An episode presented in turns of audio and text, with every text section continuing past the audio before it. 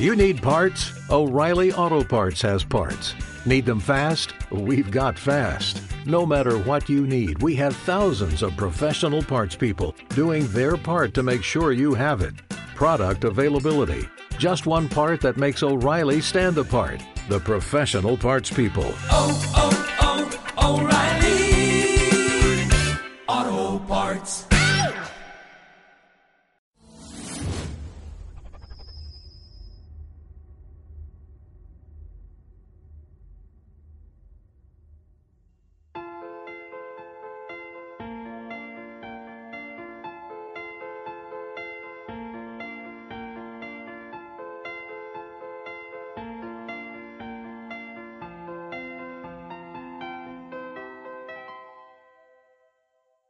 Magia de pensar en grande. Aprenda los secretos del éxito y alcance lo que siempre ha querido. Parte 2. Cúrese a sí mismo de la excusitis, enfermedad del fracaso. La gente. Cuanto más piensa usted mismo en el éxito, Eso es lo que estudiará la gente. Usted estudiará a la gente con mucho cuidado para descubrir y luego aplicar los principios del éxito como recompensa a su vida. Y usted desea comenzar enseguida. Profundice en su estudio de la gente, y descubrirá que la gente infortunada sufre la enfermedad de una mente con el pensamiento amortiguado. Nosotros llamamos esta enfermedad excusitis. Cada fracaso mantiene esta enfermedad en su forma avanzada. Y el mayor promedio de personas tiene por lo menos un leve trasunto de ella. Usted descubrirá que la excusitis explica la diferencia entre la persona que se va situando y el sujeto que escuetamente mantiene su propia situación. Encontrará que cuanto más afortunado es el individuo menos inclinado es a proferir excusas. Mas el sujeto que no ha ido nunca a ninguna parte y no tiene ningún plan a desarrollar en lugar alguno uno, siempre tiene un arsenal de razones para explicar por qué. Las personas de mediocres realizaciones son para explicar por qué no tienen, por qué no hacen, por qué no pueden y por qué no son. Estudia las vidas de las gentes afortunadas y descubrirá esto. Todas las excusas aducidas por los sujetos mediocres podrían serlo pero no lo son por las personas prósperas. Nunca he conocido ni oído hablar de una altamente lograda personalidad en los negocios, jefe militar, vendedor, profesionista o líder en cualquier campo que pueda no haber encontrado una o más excusas de bulto ocultas tras ella. Roosevelt las pudo haber ocultado tras sus piernas carentes de vida. Truman podía haber alegado su falta de educación universitaria y Eisenhower pudo haberse agazapado tras sus ataques al corazón. Como cualquier enfermedad, la excusitis empeora si no se la trata convenientemente. Una víctima de esta enfermedad del pensamiento atraviesa este proceso mental. No lo estoy haciendo tan bien como debiera. Q6 puedo alegar en concepto de coartada que me ayude a salvar las apariencias. Permítaseme ver. Falta de salud. Carencia de educación. Demasiado viejo. Demasiado joven. Mala suerte. Infortunio personal. Esposa. El camino que mi familia quiso imponerme. Una vez la víctima de esta dolencia del fracaso ha seleccionado una buena excusa se apega a ella. A continuación 6N confía en ella para explicarse a sí mismo y a los demás por Q6 no está saliendo adelante. Y cada vez que la víctima formula la excusa, la excusa llega a verse embebida más profundamente dentro de su subconsciente. Los pensamientos, positivos o negativos, se fortalecen más a medida que se ven fertilizados con la repetición constante. En principio la víctima de la excusitis reconoce que su coartada es más o menos una mentira. Pero cuanto con mayor frecuencia la repite, llega a ser mayor el convencimiento de que es completamente verdadera, que la coartada es la razón real para que no haya tenido el éxito que debía tener. El procedimiento número uno, en consecuencia, en su programa individual de pensar por sí mismo en el éxito, debe ser vacunarse usted mismo contra la excusitis, enfermedad de los fracasos.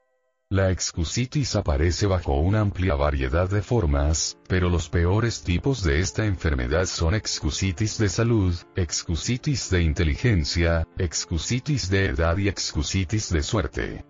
Veamos ahora mismo cómo podemos protegernos a nosotros mismos de estos cuatro comunes achaques. Las cuatro más comunes formas de excusitis. 1. Mi salud no es buena. La excusitis de salud recorre todo el camino del no me siento bien crónico, al más específico me han pasado tales o cuales cosas. La mala salud, bajo mil formas diferentes, es usada como una excusa para malograr que haga una persona lo que desea hacer, impedirle aceptar grandes responsabilidades, privar de que gane más dinero, obstaculizar que realice el éxito.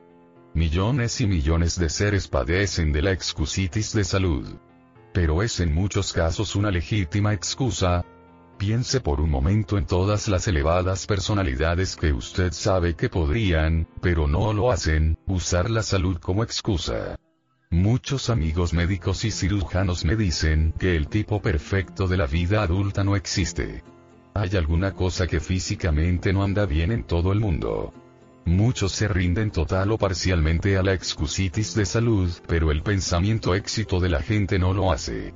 Dos experiencias me ocurrieron en una tarde que ilustran la actitud correcta y la incorrecta hacia la salud.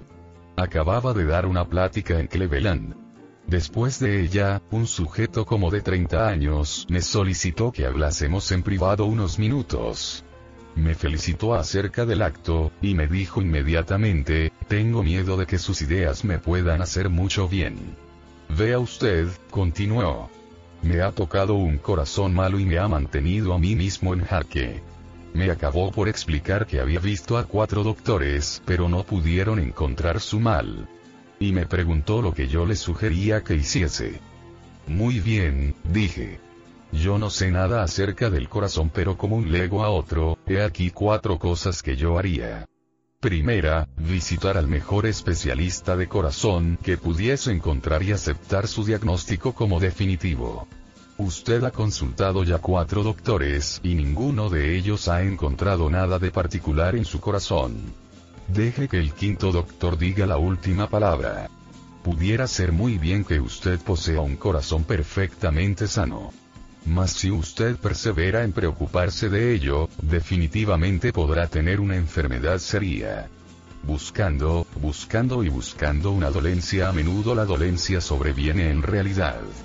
La segunda cosa que le recomiendo es que lea el gran libro del Dr. Schindler, Cómo vivir 365 días en un año.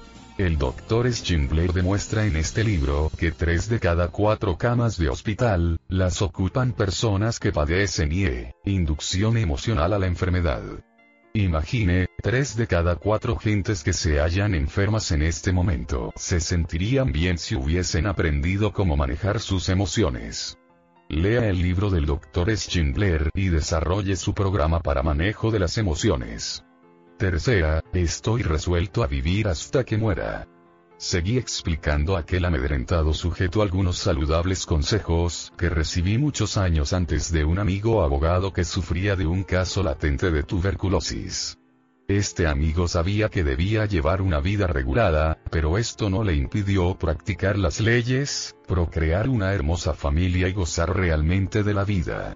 Mi amigo, que en la actualidad cuenta 78 años, expresa su filosofía en estos términos. Voy a vivir hasta que muera y no voy a buscar que vida y muerte se confundan. Mientras permanezca en esta tierra me propongo vivir, ¿por qué vivir tan solo a medias? Cada minuto que una persona malgasta pensando en que debo morir es un minuto en que el sujeto pudo también haber estado muerto. Debí dejar este punto porque debía tomar cierto avión para Detroit. A bordo del aeroplano ocurrió la segunda experiencia, mucho más interesante. Después del estrépito del despegue, percibí un denso rumor. Más bien asustado, miré al individuo sentado junto a mí, porque el sonido me pareció que emergía de él. Sonrió con amplia sonrisa y dijo, no crea que es una bomba. Se trata simplemente de mi corazón. Quedé obviamente sorprendido, y así procedió a contarme lo que le había sucedido. Exactamente 21 días antes había soportado una operación consistente en aplicar una válvula de plástico a su corazón. Eh, rumor sordo podría continuar según me dijo durante varios meses hasta que creciesen nuevos tejidos sobre la válvula artificial. Le pregunté lo que se proponía hacer. Oh. Repuso. Tengo planes en grande. Voy a estudiar leyes cuando regrese a Minnesota. Espero algún día trabajar para el gobierno. Los doctores me dicen que debo tornarlo con paciencia durante unos meses, pero que después voy a quedar como nuevo. Aquí tienen ustedes dos caminos para hacer frente a los problemas de la salud. El primer sujeto, sin estar siquiera seguro de que tuviese en él alguna falla orgánica, se hallaba preocupado, deprimido, en el camino de la derrota, deseoso de que alguien secundase su indicación de que no podía seguir adelante. El segundo individuo, después de soportar una de las más difíciles operaciones, se sentía optimista, ansioso de hacer alguna cosa. La diferencia consiste como pensaron en cuanto a la salud. He tenido varias experiencias directas con la excusitis de salud. Soy diabético. Inmediatamente que hube descubierto que padecía este achaque, unas 5,000 inyecciones hace tiempo, me advirtieron. La diabetes es una condición física. Pero sus perjuicios mayores resultan de una actitud negativa hacia ella. Preocúpese al respecto y podrá verse en un apuro serio. Naturalmente a raíz del descubrimiento de mi propia diabetes, he tenido ocasión de saber de otros muchos diabéticos. Me permito hablarles a ustedes de dos extremos. Un sujeto que padece un caso leve pertenece a esa fraternidad de la muerte en vida. Obsesionado con el miedo al tiempo, se le ve por lo regular ridículamente arropado. Le posee el temor a una infección y así evita a cualquiera que emite el más ligero resuello. Le amedrenta el esfuerzo excesivo, en consecuencia no hace apenas nada. Gasta la mayor parte de su energía mental conjeturando acerca de lo que puede ocurrir. Atosiga a los demás contándoles cuán pavoroso es un problema en realidad. Su padecimiento real no es la diabetes. Más bien es una víctima de la excusitis de salud. Tiene piedad de sí mismo por el hecho de ser un inválido. El otro extremo es un gerente de división de una gran compañía publicitaria. Su caso es severo. Toma cerca de 30 veces más insulina que el sujeto mencionado más arriba. Mas no vive para estar enfermo. Vive para gozar en su trabajo y sentirse divertido. Un día me dijo, de seguro que es una inconveniencia, pero así se minimiza el mal. Porque no voy a pensar yo mismo en acostarme. Cuando tomo esos jeringazos, no dejo de elogiar a los tipos que descubrieron la insulina.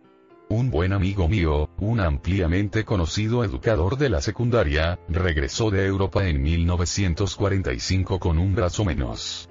A despecho de este obstáculo, John sonríe siempre, siempre ayuda a los demás.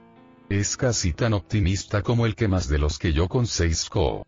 Un día, él y yo sostuvimos una larga plática acerca de su defecto.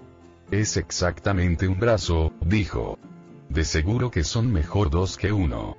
Pero se limitaron a cortarme el brazo. Mi espíritu se halla 100% intacto. Estoy muy agradecido por ello. Otro amigo amputado es un excelente jugador de golf. Un día le pregunté cómo le era posible desarrollar tal estilo casi perfecto con un solo brazo. Mencioné que muchos jugadores de golf con los dos brazos no podían hacerlo tan bien. Su réplica dice mucho. Bien, es mi experiencia, repuso, que la actitud correcta y un solo brazo batirán a la actitud incorrecta y a los dos brazos a la vez. La actitud correcta y un solo brazo batirán a la actitud incorrecta y a los dos brazos a la vez. Piénselo, durante un rato. Contiene la verdad en solamente en lo que concierne al golf sino en cualquier faceta de la vida. Cuatro cosas que usted puede hacer para vencer la excusitis de salud. La mejor vacuna contra la excusitis de salud consiste en estas cuatro dosis. 1. Rehusar conversaciones respecto a la salud. Cuanto más hable de un achaque, inclusive de un resfriado común, lo peor parece lo que se consigue. Hablar de la mala salud se asemeja a fertilizar las semillas, además, hablar de la mala salud es una mala costumbre. Aburre a la gente. Le hace aparecer a uno centrado en sí mismo y en una vieja doncelles. La gente que piensa en el éxito desecha esta tendencia natural a hablar de su mala salud. Uno puede, y permítanme enfatizar la palabra puede, merecer una pequeña simpatía, pero no respeto y lealtad siendo un quejumbroso crónico. 2. Rehúse preocuparse acerca de su salud. El doctor Walter Álvarez, consultante emérito de la famosa clínica Mayo, ha escrito recientemente. Siempre rogué a los preocupados que ejercitasen el control de sí mismos. Por ejemplo, cuando vi a ese hombre, un sujeto que estaba convencido de que tenía la vesícula biliar enferma, aunque ocho exámenes por separado de rayos X demostraron que el órgano estaba perfectamente normal, le supliqué que se liberase de temor obteniendo la radiación X de su vesícula, un he rogado a centenares de hombres enfermos del corazón, que se liberasen consiguiendo los cardiogramas hechos. 3 sentirse genuinamente agradecido porque su salud es tan buena como es. Hay un viejo aforismo valioso repetido muy a menudo. Me siento disgustado conmigo mismo porque he destrozado zapatos hasta dar con un hombre que no tenía pies. En lugar de quejarse acerca de no me siento bien, es mucho mejor estar contento porque es tan saludable. ¿Cómo no estar precisamente agradecido por la salud que usted tiene? Es una poderosa vacuna contra el desarrollo de nuevos dolores, molestias y enfermedades reales. 4. Recuérdese a sí mismo a menudo. Es mejor gastar que enmohecerse la vida es de usted para gozarla. No la derroche. No subirá por vivir pensando en sí mismo en un lecho de hospital. Pero usted ha logrado tener cerebro para el éxito. La excusitis de inteligencia o yo carezco de cerebro es común. De hecho, es tan común que quizá tanto como el 95% de la gente que nos rodea lo acusan en grados variados. A diferencia de la mayor parte de tipos de excusitis, la gente afectada por este tipo particular de la enfermedad sufre en silencio. No son muchos los que admiten abiertamente que piensan carecer de inteligencia adecuada. Más bien lo sienten en lo más profundo de su fuero interno. La mayoría de nosotros incurre en errores básicos respecto a la inteligencia. 1. Subestimamos nuestro propio poder cerebral. 2. Sobreestimamos el poder cerebral de los demás. A causa de estos errores son muchos los que se venden a sí mismos a poco precio. Fracasan cuanto a cometer situaciones comprometidas porque ello requiere un cerebro pero a la larga surge el sujeto a quien no inquieta la inteligencia y obtiene el empleo. Lo que realmente importa no es cuánta inteligencia tiene usted sino cómo emplea la que tiene. El pensamiento que guía su inteligencia es mucho más importante que la cantidad de su poder cerebral. Permítase repetir, porque ello es de vital importancia. El pensamiento que guía su inteligencia es mucho más importante que cuánta inteligencia pueda usted tener. Contestando a la pregunta, ¿debería su hijo ser un sabio? El doctor Edward Teller, uno de los más eminentes físicos de la nación, dijo, un niño no necesita tener una mente veloz como el relámpago, para ser un hombre de ciencia, ni una memoria milagrosa, ni es preciso que obtenga los más altos grados en la escuela. El solo punto que cuenta es que el pequeño posea un alto grado de interés por la ciencia. Interés, entusiasmo, son los factores críticos inclusive en la ciencia. Con una actitud positiva, optimista y cooperativa una persona con un equivalente de 100 ganará más dinero, merecerá más respeto, realizará mayores progresos que un individuo negativo, pesimista, no cooperativo con un equivalente de 120 un sentido lo bastante ponderado para persistir en alguna cosa que hacer, tarea, proyecto hasta que se haya completada, remunera mucho mejor que la loca inteligencia, aun cuando esta loca inteligencia sea de calibre del genio. Porque la persistencia es en un 95% habilidad. En una fiesta de despedida celebrada el año último, me encontré con un amigo de colegio al que no había visto desde hacía 10 años. Chuck fue un magnífico estudiante, graduado con honores. Su meta cuando yo dejé de verle era contar con su negocio propio en el oeste de Nebraska. Pregunté a Chuck qué clase de negocio estableció finalmente. Bueno, confesó, no me adentré en el negocio por mí mismo. No habría dicho esto a nadie hace cinco años ni siquiera un año atrás, pero hoy estoy dispuesto a hablar de ello. Cuando miro el pasado y mi educación universitaria, veo que llegué a ser un experto en el por qué la idea de un negocio no logra desarrollarse. Supe de todas las dificultades concebibles, todas las razones por las que fracasará. ¿Dispone usted de capital suficiente? ¿Está seguro de que el ciclo de los negocios es favorable? ¿Existe gran demanda de lo que usted ofrecerá? ¿Se haya estabilizada la industria local? Mil y un motivos para pagar la cuenta y partes. La cosa que me hería más es que varios viejos amigos de primaria, que nunca parecieron tener mucho que ver con el baile, y ni siquiera fueron a la secundaria, se ven hoy bien establecidos en sus propios negocios. Mientras que yo me limito a salir adelante interviniendo en fletes de embarque. Me aleccioné un poco más en por qué un pequeño negocio puede tener éxito y estoy mucho mejor hoy en todos los terrenos. El pensamiento que guió a la inteligencia de Chuck fue más importante que el valor de la inteligencia de Chuck. ¿Por qué personas brillantes fracasan? He vivido muchos años cerca de una persona calificada de genio, que posee una alta inteligencia abstracta, y es Phi Beta Kappa. A pesar de esta su muy alta inteligencia nativa, es una de las personas menos afortunadas que conozco. Desempeña un trabajo mediocre, tiene miedo de la responsabilidad, no se ha casado nunca, cantidad de matrimonios acaban en divorcio. Cultiva pocas amistades, la gente le aburre. Nunca invierte en propiedades de ninguna clase, podría perder su dinero. Este hombre emplea su gran poder cerebral en demostrar por qué cosas pueden o rendir un trabajo más bien que en dirigir su potencia mental a alcanzar por qué medios puede tener éxito.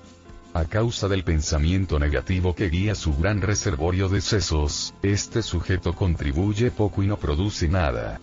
Mediante un cambio de actitud podría realmente hacer grandes cosas posee cerebro para obtener un tremendo éxito, pero no el poder del pensamiento.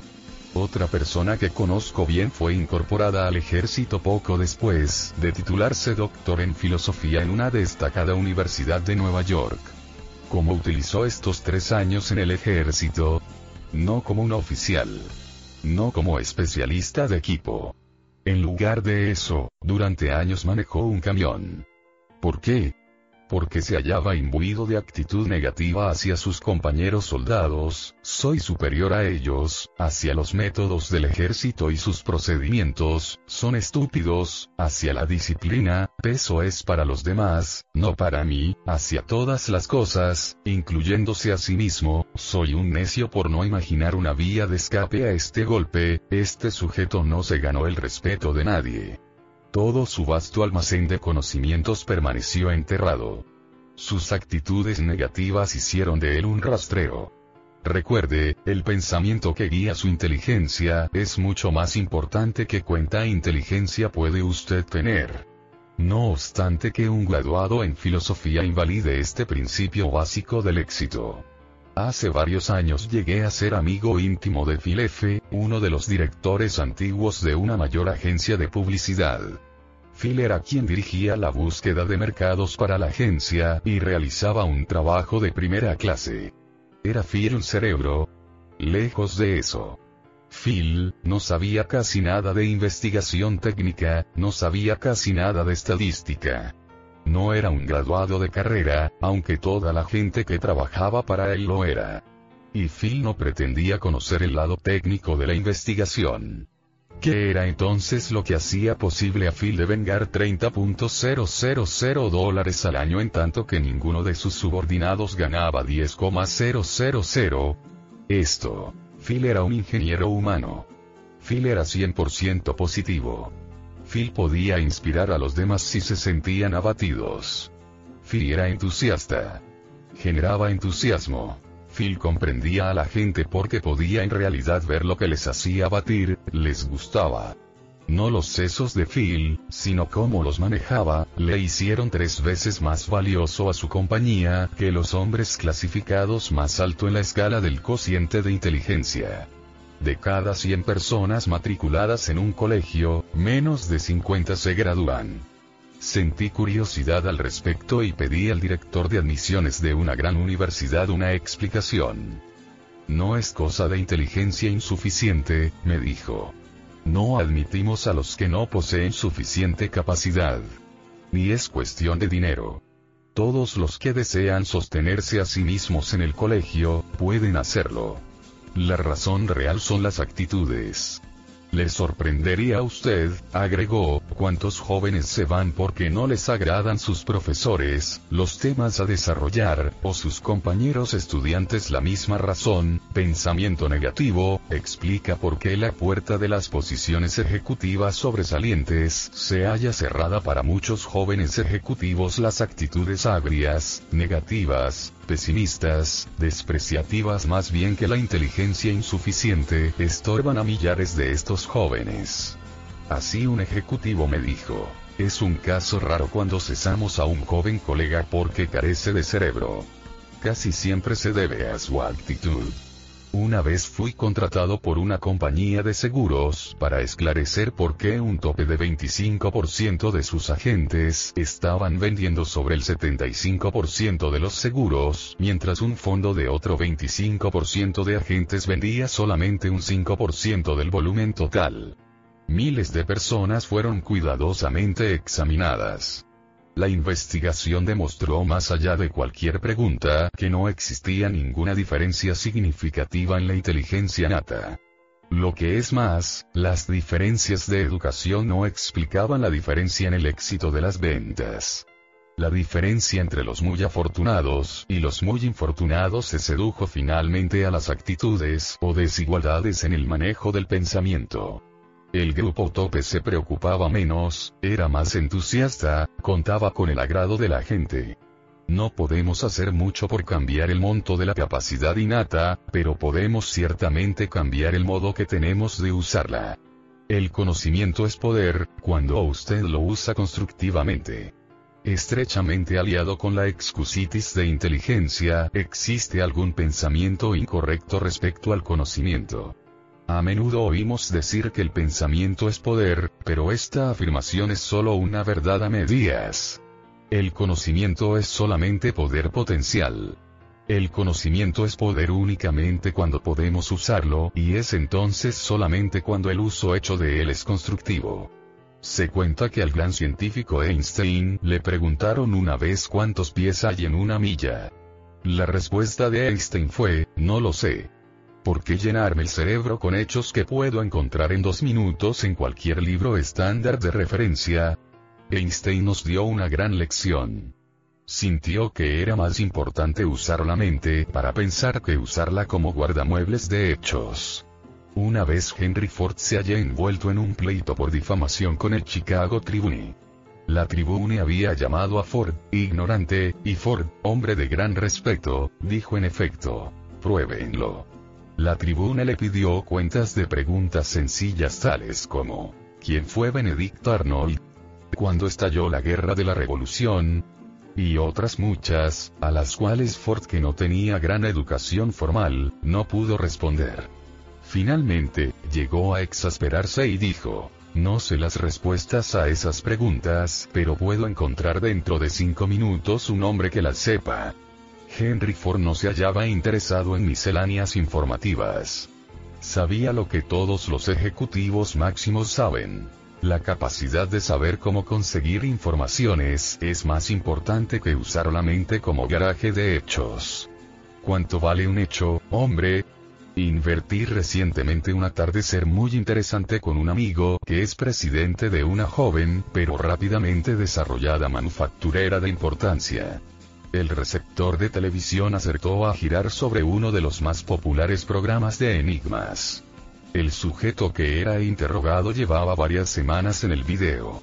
Podía contestar preguntas de toda clase de temas, muchas de las cuales parecían carecer de sentido. Después que el sujeto hubo contestado una rara pregunta relativa a algo de una montaña en la Argentina, mi huésped me miró y dijo, ¿Cuánto piensa usted que debería pagar a este tipo para que trabajase para mí? ¿Cuánto? Pregunté, Ni un centavo más de 300 dólares. No cada mes, ni cada semana, sino por toda la vida. Yo lo he evaluado. Este experto no puede pensar. Solamente puede memorizar. Es simplemente una enciclopedia humana, y me imagino que por 300 dólares puedo comprar un bello acervo de enciclopedias. De hecho, puede que sea demasiado. El 90% de lo que este tipo sabe lo puedo encontrar en un almanaque de 2 dólares. Lo que yo deseo a mi alrededor, prosiguió, son gentes que puedan resolver problemas, que puedan producir ideas.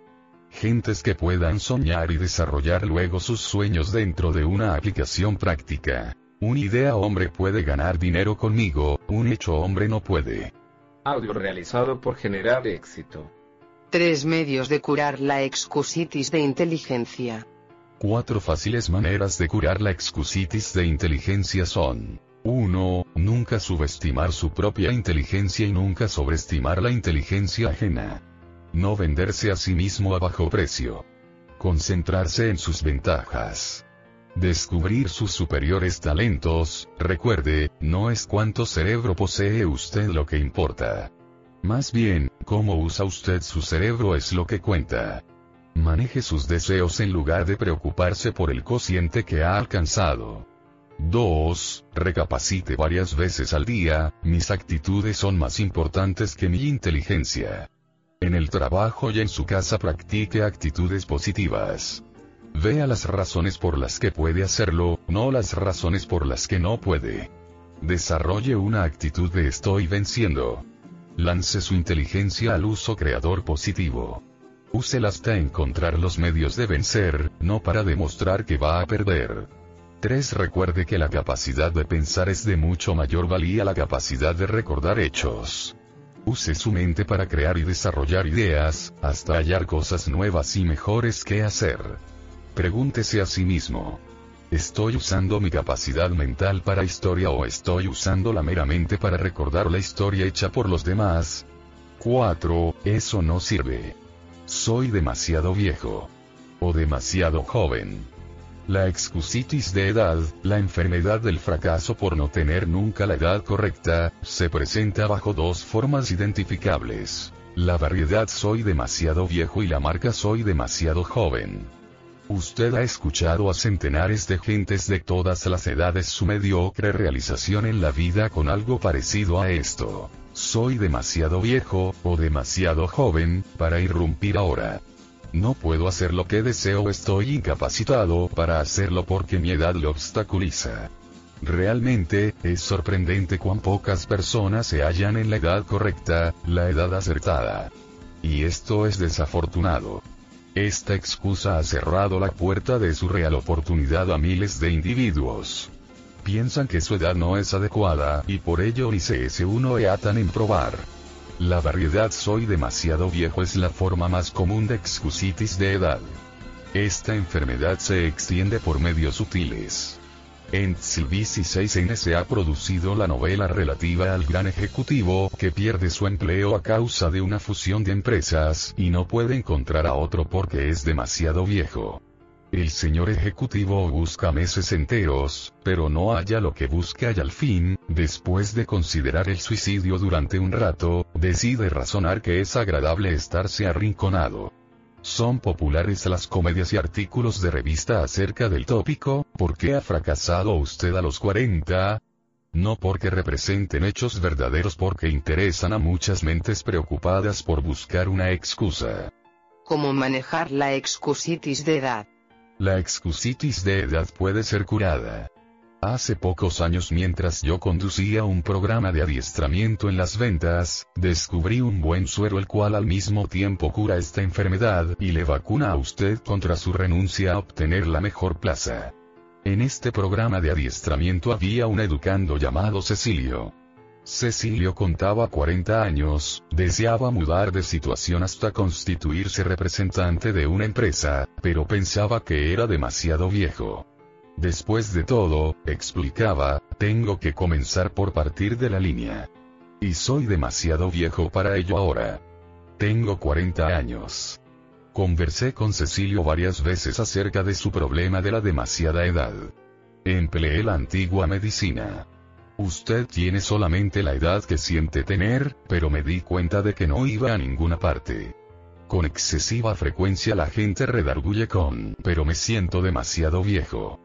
Por fin descubrí un método que lo trabajó.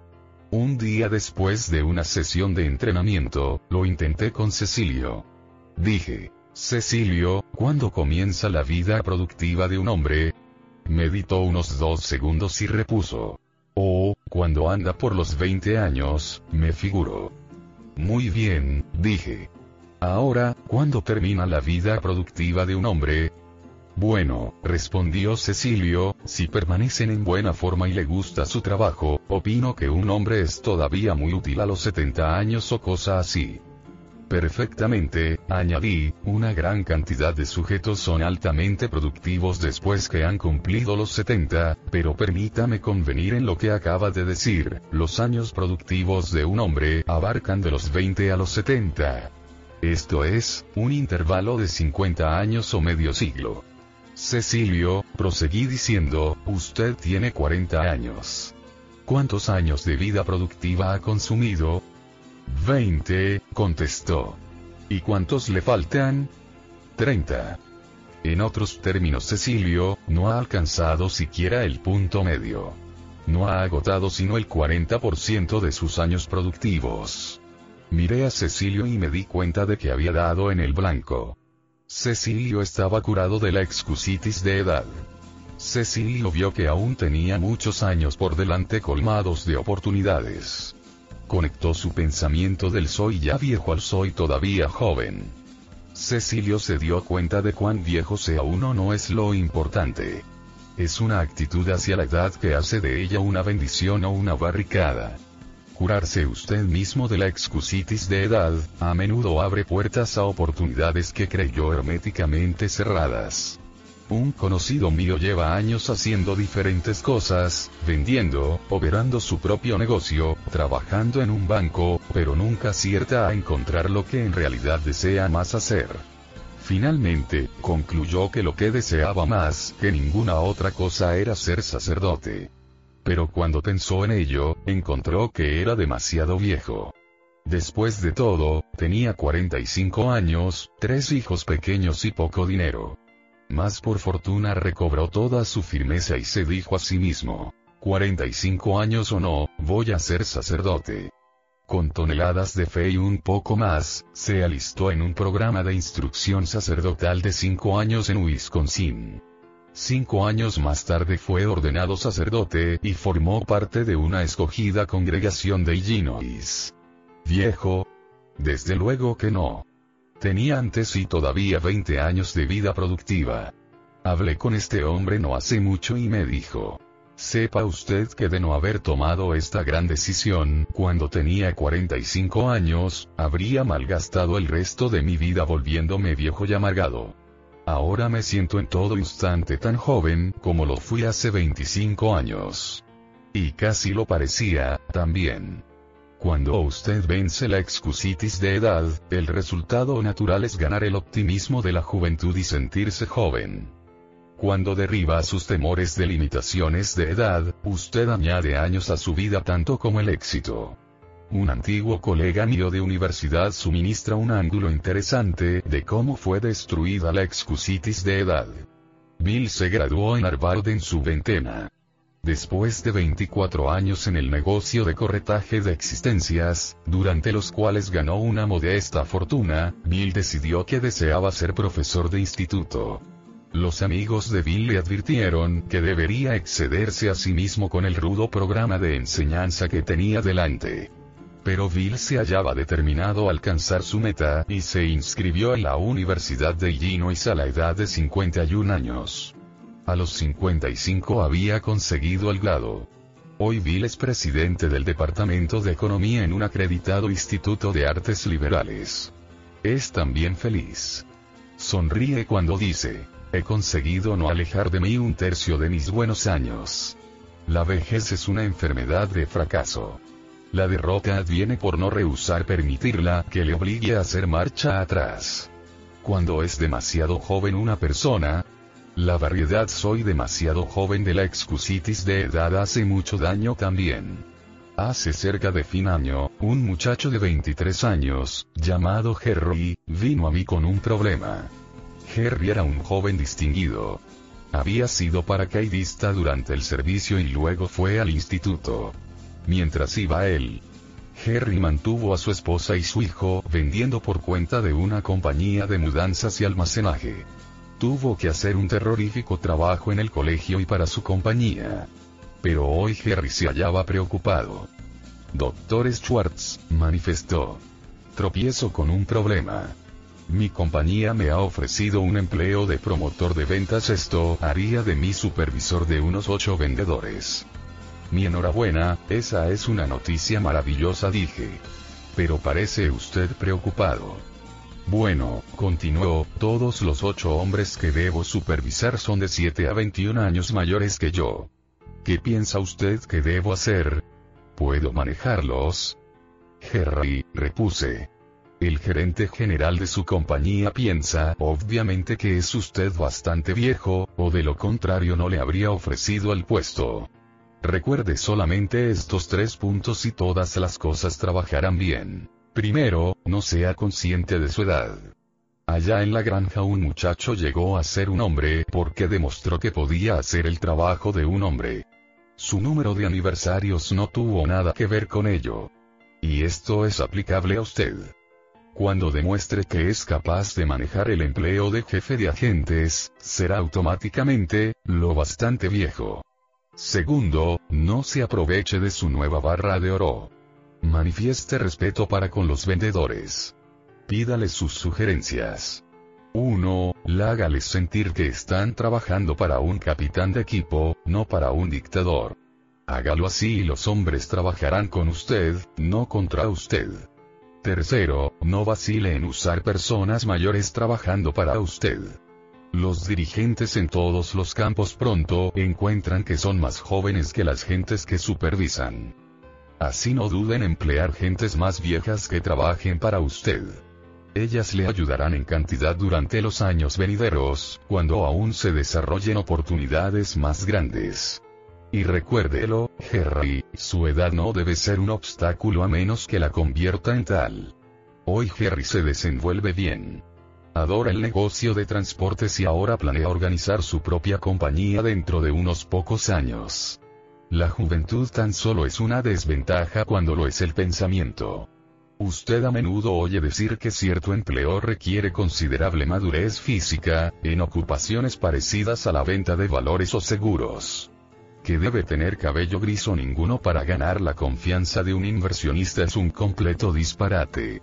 Lo que realmente importa es cuán bien conoce usted su oficio. Si usted sabe su oficio y comprende a la gente, está lo suficiente maduro para manejarla. La edad no tiene ninguna relación real con la capacidad, a menos que usted se convenza a sí mismo de que los años solamente le darán el carácter que necesita para realizar su fin. Muchos jóvenes sienten que se les mantiene preferidos a causa de su juventud.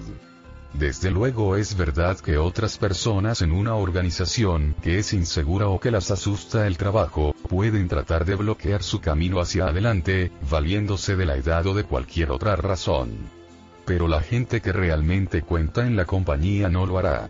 Le darán tanta responsabilidad como usted les haga sentir que puede asumir bien. Demuestre que posee capacidad y actitudes positivas y su juventud será considerada una ventaja. Como compostura rápida, la cura de fa excusitis de edad es 1. Mire positivamente su edad actual. Piense soy joven no soy viejo. Practique el mirar hacia nuevos horizontes y gane el entusiasmo y el sentir de la juventud. 2. Compute cuánto tiempo productivo ha dejado. Recuerde, una persona de 30 años tiene a un 80% de su vida productiva delante de él. Y el de 50 años cuenta todavía con un amplio 40%, el mejor 40%, de sus años de oportunidad abandonados. La vida es actualmente más larga de lo que mucha gente piensa. 3. Invierta su tiempo futuro en hacer lo que realmente desea hacer. Solamente es demasiado tarde cuando usted permite que su mente sea negativa y piensa que es demasiado tarde. Deje de pensar debí haber comenzado hace años. Esto es pensar en el fracaso. En jugar de eso debe pensar voy a empezar ahora, mis mejores años están frente a mí. Este es el modo con que piensan las gentes afortunadas. 4. Pero mi caso es diferente. Atraigo la mala suerte. Recientemente, he oído a un ingeniero de tránsito, discutir acerca de la seguridad en las carreteras hizo notar que por encima de 40,000 personas se matan cada año en pretendidos accidentes de tránsito. El punto principal de esta plática fue que no hay tal cosa como un verdadero accidente. Lo que llamamos un accidente es el resultado de una falla mecánica o humana, o una combinación de las dos. Lo que este perito en tránsito quiso decir establece lo que los hombres juiciosos a lo largo de las edades han dicho. Existe una causa para cada cosa. Nada sucede sin una causa. Nada hay accidental acerca del tiempo que reina hoy. Es el resultado de causas específicas. Y no hay razón de creer que los asuntos humanos sean una excepción. Con todo apenas transcurre un día sin que oigamos a alguien que culpa a sus problemas de mala suerte. Y es raro el día en que no oiga usted cuatro a quien atribuye el éxito de otras personas a la buena suerte. Permítame aclarar cómo la gente sucumbe a la excusitis de suerte. Almorcé, recientemente con tres ejecutivos jóvenes. El tópico de la conversación fue aquel día Jorge C., que precisamente la víspera, había sido escogido de entre su grupo para una promoción mayor. ¿Por qué Jorge obtuvo la posición? Estos tres sujetos desenterraron toda clase de razones. Suerte, buenas aldabas, servilismo. La esposa de Jorge y de qué modo adulaba a los jefes, todas las cosas menos la verdad. Los hechos eran que Jorge fue sencillamente mejor calificado. Había estado haciendo mejor trabajo. Estaba trabajando con ahínco. Poseía una personalidad más efectiva. Yo sabía también que los altos jefes de la compañía habían dedicado mucho tiempo a considerar cuál de los cuatro sería promovido. Mis tres desilusionados amigos debían haber comprendido que los ejecutivos en la cumbre no seleccionan ejecutivos mayores extrayendo nombres de un sombrero. Estuve hablando acerca de la excusitis de suerte no hace mucho con un gerente de ventas de una compañía dedicada a la fabricación de herramientas. Llegó a excitarse con el problema y comenzó a relatar su propia experiencia al respecto. Nunca he oído decir eso antes, exclamó, pero es uno de los más difíciles problemas con que tienen que luchar todos los ejecutivos. Cabalmente hoy ha ocurrido en mi compañía un ejemplo de lo que está usted diciendo. Uno de los vendedores entró a las 4 de la tarde con un pedido de piezas de máquina por valor de 112 dólares. Otro vendedor, cuyo rendimiento es tan bajo que constituye un problema, se hallaba en aquel momento en la oficina. Al escuchar que John daba la buena noticia, le felicitó más bien con envidia y le dijo, bueno, John, otra vez ha tenido usted suerte. Ahora bien, lo que el débil vendedor no quería aceptar era que la suerte no tenía nada que ver con el gran pedido de John. John estuvo trabajando aquel cliente durante meses. Había hablado repetidamente a media docena de personas fuera de allí. John no se había acostado noches enteras meditando lo mejor para ello. Después obtuvo que nuestros ingenieros trazaran dibujos preliminares del equipo. John no era afortunado, a menos que usted pueda llamar suerte a un trabajo cuidadosamente planeado y pacientemente ejecutado. Suponga que se hubiera empleado la suerte para reorganizar la General Motors. Si la suerte determina quién lo hizo y a dónde fue, todos los negocios de la nación caerían en pedazos. Imagine por un momento que la General Motors hubiera sido reorganizada por completo a base de suerte. Llevar a cabo la reorganización, con los nombres de todos los empleados colocados en un barril. El primer nombre extraído sería presidente. El segundo, vicepresidente ejecutivo y así sucesivamente. Suena estúpido, ¿verdad? Bueno, este es el modo como trabajaría la suerte. La gente que se eleva a la cima en cualquier ocupación, manejo de negocios, ventas, leyes, ingeniería, acción o lo que usted quiera, llegar allá a causa de que posee actitudes superiores y usa su buen sentido en la aplicación a un duro trabajo. Conquiste la excusitis de suerte por dos medios. 1. Acepte la ley de causa y efecto. Eche una segunda ojeada a lo que parece ser la buena suerte de alguien no encontrará suerte sino que preparación, planeamiento, y producción de éxito pensante precedieron su buena fortuna. Eche otro vistazo a lo que parece ser buena suerte. Mire, y descubrirá razones específicas. El señor éxito sufre una contrariedad. Aprende y aprovecha. Pero cuando el señor mediocre pierde, se olvida de aprender. 2. No sea un pensador optimista a ultranza. No despilfarre sus músculos mentales soñando un éxito conseguido sin esfuerzo. No llegamos a ser felices soñando simplemente que lo somos. El éxito llega haciendo cosas y dominando aquellos principios que lo producen. No cuente con la suerte para promociones, victorias, las cosas buenas en la vida. La suerte simplemente no está llamada a distribuir estas cosas buenas. En vez de eso, concéntrese en desarrollar aquellas cualidades en usted mismo que le harán un vencedor.